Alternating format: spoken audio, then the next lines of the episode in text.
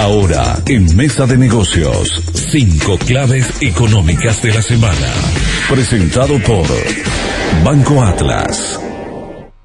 Y el presidente de la República, Santiago Peña, rubricó el decreto número 1092 para reglamentar la ley de presupuesto eh, de este año que asciende aproximadamente unos 15.827 millones de dólares. Esto representa un 11% más en el presupuesto respecto al plan de gastos que se tenía el año pasado. Esa diferencia en términos nominales es de unos 1.523 millones eh, adicionales. En sus redes sociales el mandatario comentó, tenemos un país por delante, un año crucial para afrontar los grandes desafíos que enfrentamos este año como país.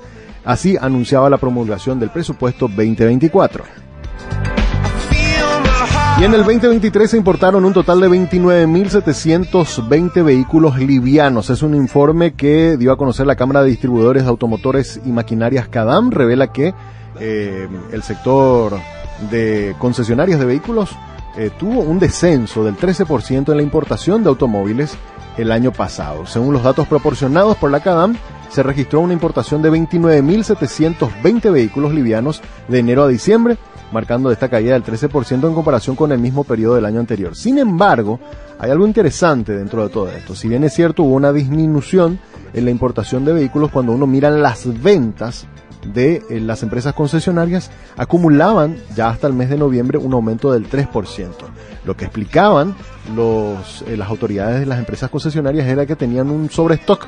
Entonces, por eso es que importaron menos vehículos el año pasado porque estaban tratando de ir vendiendo todas las unidades que habían quedado del remanente del año anterior.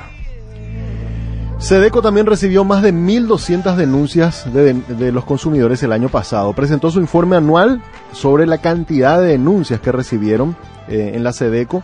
En total sumaron 1.246 en el 2023, un número de reclamos en donde predominó nuevamente la cuestión de las quejas contra empresas de telefonía móvil, de servicios eh, financieros y comerciales relacionados con el consumo.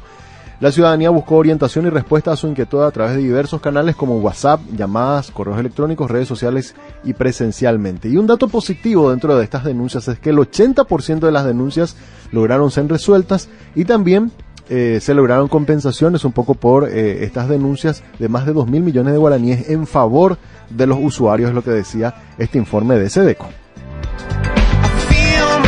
Otra noticia importante de la semana en ámbitos económicos, confirmaron que Asunción va a ser la sede de la Asamblea número 54 de la Asamblea General de Estados Americanos. Si bien esto tiene, parece un contexto político, también tiene un condimento económico importante, porque estamos hablando de delegaciones de todos los países miembros de eh, Iberoamérica que van a estar eh, participando de esta reunión que se va a realizar del 29 al 28 de junio en Asunción. Hay que recordar que Asunción tiene una capacidad hotelera de eh, 7.000 camas, ¿verdad? Con lo cual se espera que más o menos entre 1.500 a 2.000 personas vengan del exterior a la ciudad capital, con lo cual esto significa un movimiento económico importante para todo el sector de la hotelería, para todo el sector de la gastronomía, ¿verdad?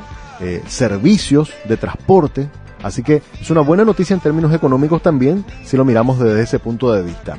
Hay que recordar que Paraguay terminó siendo electo después de que Surinam, que es donde iba a realizarse la asamblea de la OEA, eh, se terminó por bajar, digamos, de su postulación.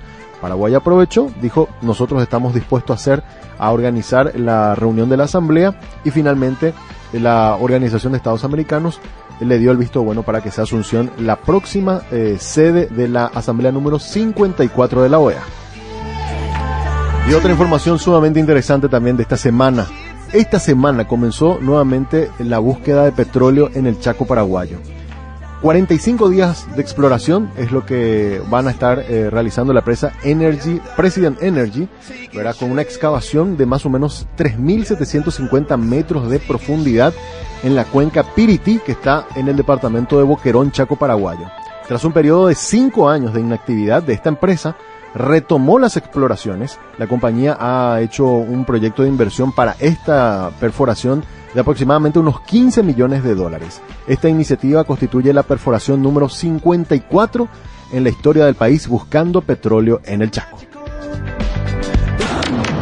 Banco Atlas presentó cinco claves económicas de la semana en Mesa de Negocios.